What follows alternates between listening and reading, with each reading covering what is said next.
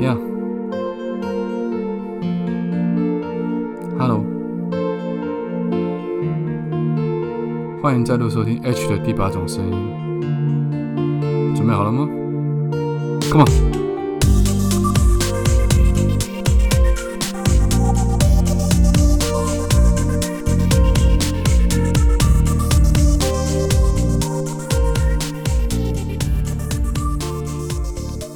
嗨，大家好，早安、午安、晚安。不知道你人在哪里，不知道你现在那边是几点，所以我们用三种不同时间的问候语跟你打声招呼。你好，欢迎再度回来收听我们的 H 的第八种声音。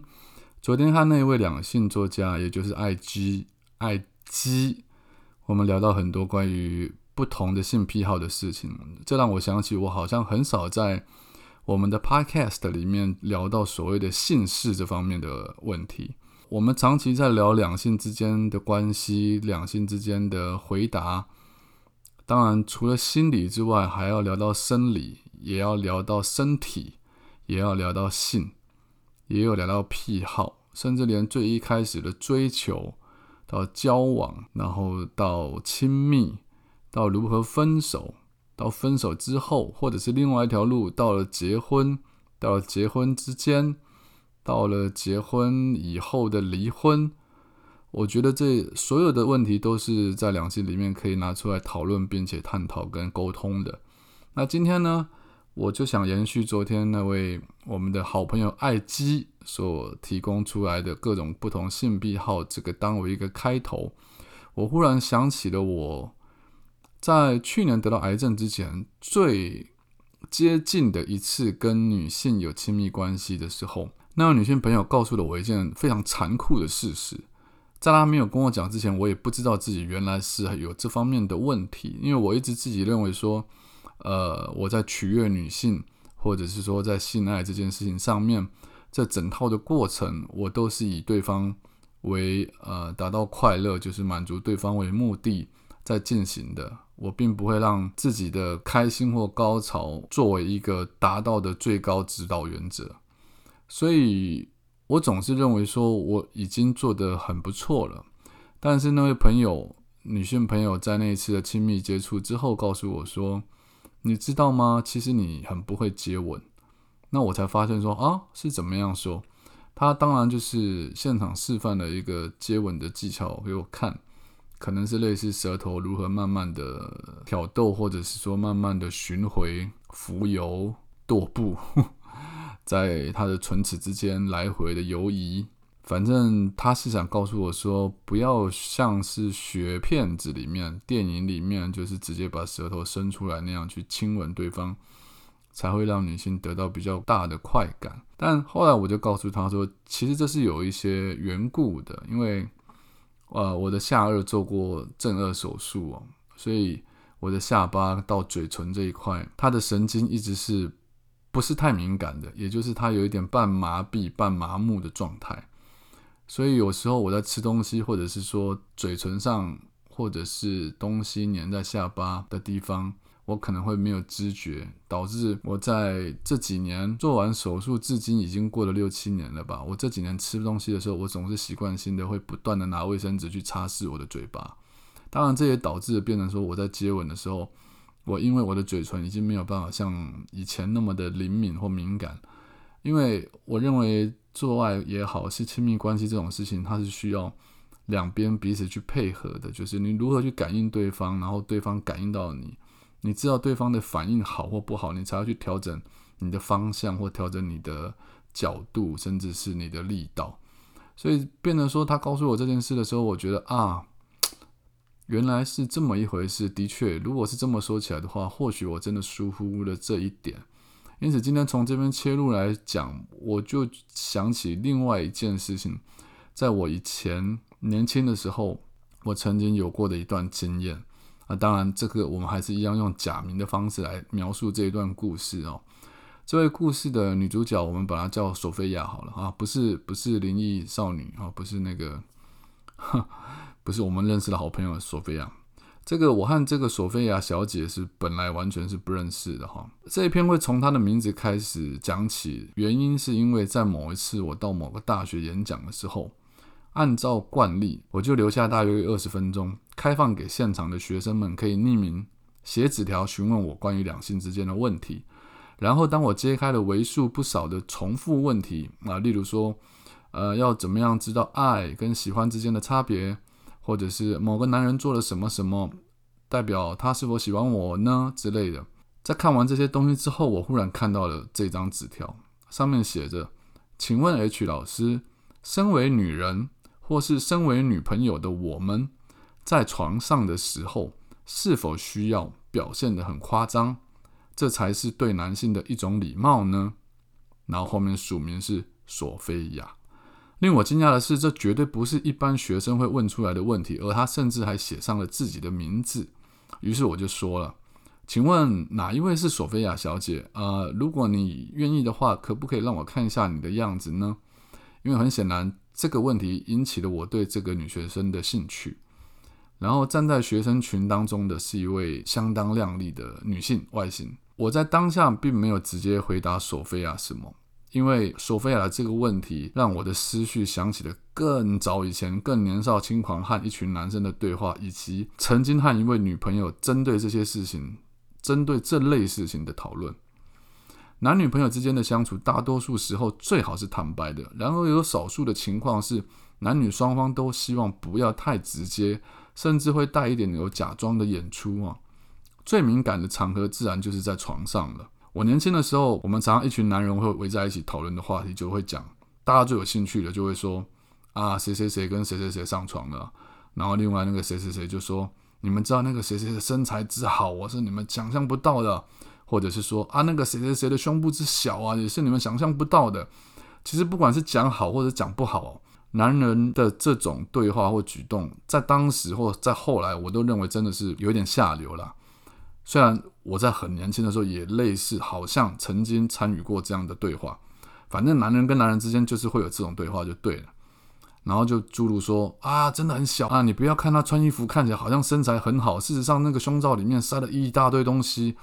你知道隔着胸罩摸他胸部的时候，很像是在抓那个布娃娃。然后说到这种激动的地方，这个主讲的人他还有可能会带上那种你知道少林龙爪手的那种动作。然后另外一个男生就问说：“那怎么办？你会当场骂出来吗？”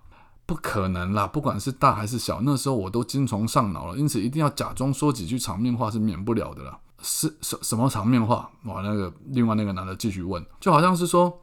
哇，你的胸部形状好可爱哦，或者是哇，还好不是那么大的，我就喜欢比较小一点像这种话，那另外一个男生就接说，哇，说谎哦，演戏哦。那当然，这个主讲者就继续讲，如果你还想继续干下去的话，你当然要这样讲啊。那我就不会忘记，在这个主讲者在讲这段话的时候，脸上显露出那种，哎，你听我的话就对了那种表情。这让当时还很年轻的我，就默默的将这些金科玉律写在心中。我就怕哪一天我也遇到同样的状况，像我这种比较老实的人，就很直白的说出真心话的话，可能就很惨。同时，我在当时也认为说，以男女之间的交手来看，女人真是居于劣势啊。时空转移，因为我长期撰写女人的文章，就逐渐被很多女生们当做自己的朋友，当做自己人啦。好像类似男同志一样的角色，有了一种异曲同工之妙的定位。于是某一次，当我跟女孩 A，我们叫 A 小姐哈，去参与她姐妹套的聚会的时候，结果我发现他们也是跟男人一样，一群女人在聊说他们在床上跟男人对战的这个经验，然后他们也是非常的就是滔滔不绝的在讨论着。就当我身边这个女孩 A，就是 A 小姐，她忽然就讲。一定要演的啊，不然你以为那些男人真的都很会吗？没感觉的地方他们狂摸，然后有感觉的地方就不小心摸带过。如果真的要靠他们的功夫，我看可能在床上我都睡着了。哇，他刚刚那样讲，我整个人就好像被雷打中一样惊讶。难道我这几十年来累积的美好记忆或者是美好经验，对那些女人来说都是一场又一场的即兴演出而已吗？我不能接受，也也不敢相信。然后我就在旁边问说。哎，你是说你们完全都是假的吗？他就说不会是完全啦，只不过你想想看，如果真的在做的时候，然后我们女生的反应没有像你们预期的那么嗨的话，你会如何？我就说我我应该会觉得很无趣吧。对啊，无趣的话，那你的小弟弟，你你那个地方会怎么样？他应该就会很容易没有精神。A 小姐就说：“那就对啦。”她讲完这段问答之后，她脸上露出了那种狡诈的表情，让我心头一惊呐。那瞬间，我才真的忽然了解到男女之间的差异。如果说男人看到女人身材之后有特别的说谎或是演戏的话，其实最主要的还是怕伤到女人的心。那么，当女人在床上开始发出那一声声夸张的淫叫声时，基本上并不完全是为了要顾全男人的面子，而是她为了要让男人保持信心，进而可以维持好的状况来取悦女人她自己啊。追根究底，都是为了自己。这个时候，我又好奇问了一下这个 A 小姐：“那那如果以男人的立场来说，我要怎么样知道对方到底是真的还是假的演出来的？”我相信这个问题应该很多男人都会想知道。这个时候，A 小姐就跟我说：“很简单啦，只要同一天晚上第一次做爱，如果你认为女人很激动、很兴奋，然后在做完之后，你试着说我们想要再来一次，比方说抚摸她的身体啊，或者亲吻她之类的动作，她如果没有什么抵抗，或是没有讲什么借口，那就表示你刚刚那一次就得到了非常有利又正确的高分。”但是如果他婉拒了，那我就要恭喜你了。我就惊讶问说：“这怎么会恭喜呢？这不就表示我先前那一次内容乏善可陈吗？”是没错，你说的对。只不过恭喜你找到一个真心爱你的女人，因为就算你床上功夫不怎么样，她还是愿意陪你呀。我想一想，哎呀，这 A 小姐说的挺有道理的。话说，很多男人羡慕我这种可以跟很多女生聊到很多心里话的工作，进而和她们越来越亲密。当然，生理也可能比较开始没有距离。只不过，当我真的因为这样子的身份去了解到女人的心里话时，其实并不是每一件事情都有好的下场。就在那一次跟 A 小姐他们聚会之后的几个月后，我和 A 小姐就越走越近，走着走着，我们就慢慢的进入到了亲密关系的地步。尴尬的是，到了要上床的那一刹那，我忽然想起这几个月前。他跟我讲过了这些事情，这让我整个人就不自觉紧张起来。因为只要等到半个小时、一个小时过后，这就一翻两瞪眼了。因为我只要看女孩 A 小姐的反应，我就可以知道啊，原来我刚刚自己在床上的成绩表现到底是如何。接着比赛就开始了，A 小姐的反应非常敏感、非常激烈，这让我的心里面得到了一种很大的满足。只不过等到第一次翻云覆雨过后，我等她从浴室走出来，我就想要知道答案，因为。当我开始抚摸她，当我开始亲吻她，那个样子看起来就像是我想要进行第二次的游戏时。这时候 A 小姐没有找借口抗拒，也没有推脱，只不过她的反应和第一次的激烈程度有着相当大的出入。忽然，我的脑子里就跳出了那一天他后来又讲接下来讲的话。他说。如果你第二次求欢的时候，女孩没有拒绝，只不过反应冷淡很多，这又是另外一种意思了。A 小姐是这样说的，然后我就很着急的问说：“什么意思？”这就代表说，嗯，他真的很爱你了，就算知道了你床上很糟糕，可是他依旧愿意咬牙再忍耐一次。这一切的经过就在这个索菲亚问我的问题里面，像跑马灯一样在我脑海中跑过，但是。我是绝对不可能用自己这一整段经验去回答这位大学生索菲亚小姐的这个问题的。所以回过头来，我还是要讲，这种信赖关系、亲密关系之间，男生跟女生最需要做到的，除了去同理对方、去感受对方之外，我认为沟通还是一个非常有必要的动作。不要认为说我这样做他就会舒服，他那样弄，我就算不开心，我也不应该讲而让他感到难堪。感情这种事情，没有人可以猜得到你心里在想什么，尤其是你的反应、你身体的敏感度、你身体的敏感带在哪里，包括他也是一样。所以讲到最后，最后是建议大家不要认为你自己很理解男人，也不要认为你自己很理解女人的身体，因为每一个人的身体都是独一无二的。建议你做好最好的沟通，才会得到最棒的关系、跟经验、跟体验。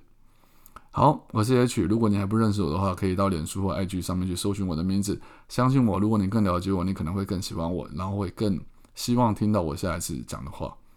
就这样，拜。